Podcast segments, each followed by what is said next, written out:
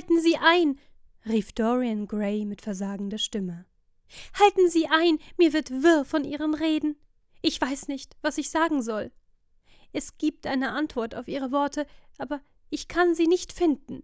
Sprechen Sie nicht, lassen Sie mich nachdenken, oder lieber lassen Sie mich den Versuch machen, nicht nachzudenken. Fast zehn Minuten lang stand er da, ohne sich zu regen, mit geöffneten Lippen und einem seltsamen Glanz in den Augen.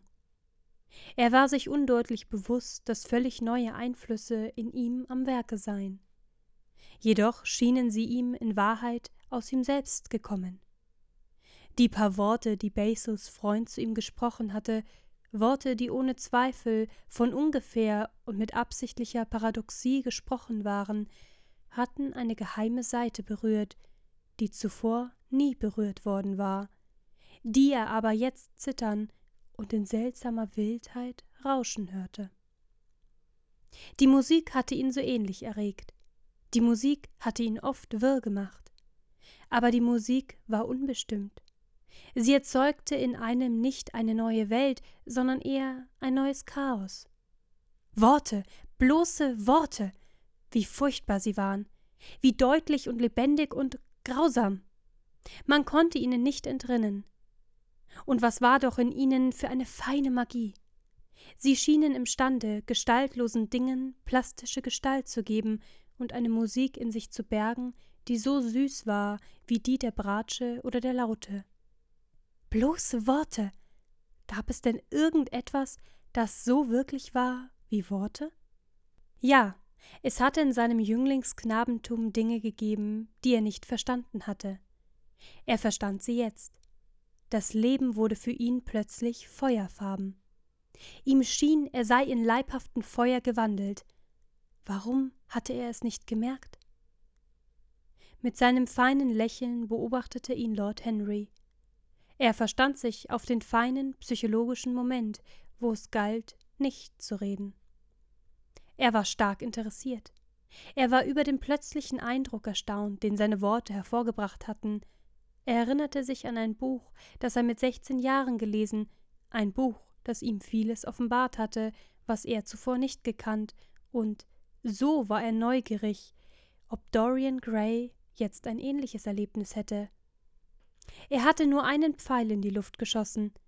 Hatte er ins Schwarze getroffen? Wie bezaubernd der Junge war. Hallwood malte mit seinem wundervollen, kühnen Pinselstrich, der die wahre Feinheit und vollkommene Zartheit an sich hatte, die, in der Kunst jedenfalls, nur aus der Kraft kommt, drauf los. Er merkte nichts von dem Schweigen.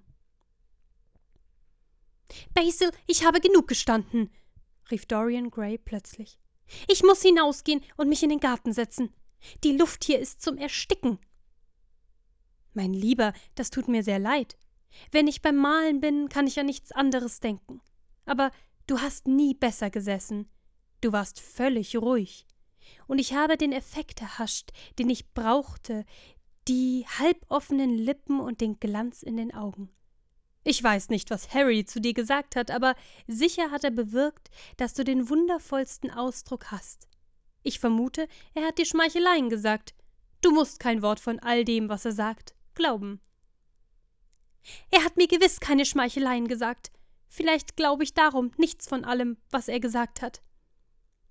Sie wissen, dass Sie es alles glauben, sagte Lord Henry und sah ihn mit seinen träumerischen, lockenden Augen an. Ich komme mit Ihnen in den Garten. Es ist furchtbar heiß im Atelier. Basil, verschaffe uns ein Eisgetränk mit Erdbeeren darin. Gern, Harry, Drücke nur auf die Klingel und wenn Parker kommt, werde ich ihm sagen, was ihr haben wollt. Ich bin jetzt mit dem Hintergrund hier beschäftigt und werde also später zu euch kommen. Halte Dorian nicht so lange auf. Ich bin nie besser zum Malen aufgelegt gewesen als heute. Das wird mein Meisterwerk werden. Wie es dasteht, ist es mein Meisterwerk.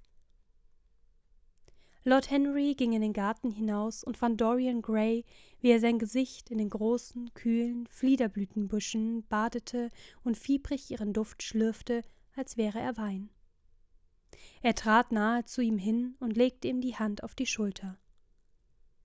Sie tun ganz recht daran, es so zu machen, sprach er leise. Nichts kann die Seele heilen als die Sinne, gerade wie nichts die Sinne heilen kann als die Seele. Der Jüngling fuhr zusammen und trat zurück. Er war barhäuptig, und die Zweige hatten seine widerspenstigen Locken verwirrt und ihre goldenen Strähnen in Unordnung gebracht. Es war ein furchtsamer Ausdruck in seinen Augen, wie ihn Menschen haben, die man plötzlich geweckt hat. Seine fein gebauten Nüstern bebten, und irgendein versteckter Nerv riss leise an seinen Purpurlippen, so dass sie in einem Zittern blieben. Ja, fuhr Lord Henry fort, das ist eins der großen Geheimnisse des Lebens. Die Seele mittels der Sinne und die Sinne mittels der Seele zu heilen. Sie sind ein prächtiges Menschenkind. Sie wissen mehr, als sie denken, gerade wie sie weniger wissen, als ihnen zu wissen Not tut. Dorian Gray runzelte die Stirn und wandte den Kopf ab. Er musste den jungen Mann, der groß und anmutig neben ihm stand, liebhaben. Sein romantisches olivenfarbenes Gesicht und der müde Ausdruck darin interessierten ihn. Es war etwas in dem müden Ton seiner Stimme, was völlig bezauberte. Auch seine kühlen, weißen, blumenhaften Hände hatten einen besonderen Reiz. Sie bewegten sich wie Musik, wenn er sprach, und schienen eine eigene Sprache zu haben. Aber er fühlte Angst vor ihm und schämte sich, Angst zu haben. Warum war es einem Fremden vorbehalten geblieben, ihn sich selbst zu offenbaren? Basil Hallward kannte er seit Monaten, aber die Freundschaft zwischen ihnen hatte ihn nie geändert. Plötzlich war einer in sein Leben eingetreten, der ihm das Geheimnis des Lebens enthüllt zu haben schien. Und doch, wovor sollte er Angst haben? Er war kein Schulknabe und kein junges Mädchen. Es war töricht, zage zu sein. Wir wollen uns in den Schatten setzen, sagte Lord Henry. Parker hat uns zu trinken gebracht, und wenn Sie noch länger in dieser Sonnenglut stehen bleiben, werden Sie eine hässliche Haut bekommen, und Basil wird Sie nie mehr malen. Sie dürfen sich wirklich nicht von der Sonne verbrennen lassen, es würde Ihnen nicht stehen. Was kann daran liegen? rief Dorian Gray lachend, als er sich auf die Bank am Ende des Gartens setzte. Es sollte Ihnen alles daran liegen, Herr Gray. Wieso? Weil Sie die entzückendste Jugend haben, und es gibt ein Ding, das zu haben sich lohnt. Jugend.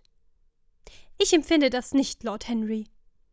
Nein, Sie empfinden es jetzt nicht. Eines Tages, wenn sie alt und runzlig und hässlich sein werden, wenn das Denken ihre Stirn mit seinen Linien verwüstet und die Leidenschaft ihre Lippen mit ihrem eklen Feuer gekennzeichnet hat, werden sie es empfinden, furchtbar empfinden. Jetzt gehen sie, wohin sie wollen, entzücken sie alle Welt. Wird es immer so sein? Sie haben ein wunderbar schönes Gesicht, Herr Gray, Runzeln Sie nicht die Stirn, Sie haben es. Und Schönheit ist eine Form des Genies, steht in Wahrheit höher als das Genie, da sie keiner Erklärung bedarf. Sie gehört zu den großen Tatsachen der Welt, wie das Sonnenlicht oder der Frühling oder die Spiegelung der silbernen Muschel, die wir Mond nennen, in dunklen Gewässern. Sie kann nicht in Frage gestellt werden, sie hat ihr göttliches Hoheitsrecht. Sie macht Fürsten aus denen, die sie haben. Sie lächeln? Oh, wenn sie sie verloren haben, lächeln sie nicht mehr. Die Menschen sagen manchmal, die Schönheit sei nur auf der Oberfläche. Das mag wohl sein. Aber zum mindesten ist sie nicht so oberflächlich wie das Denken.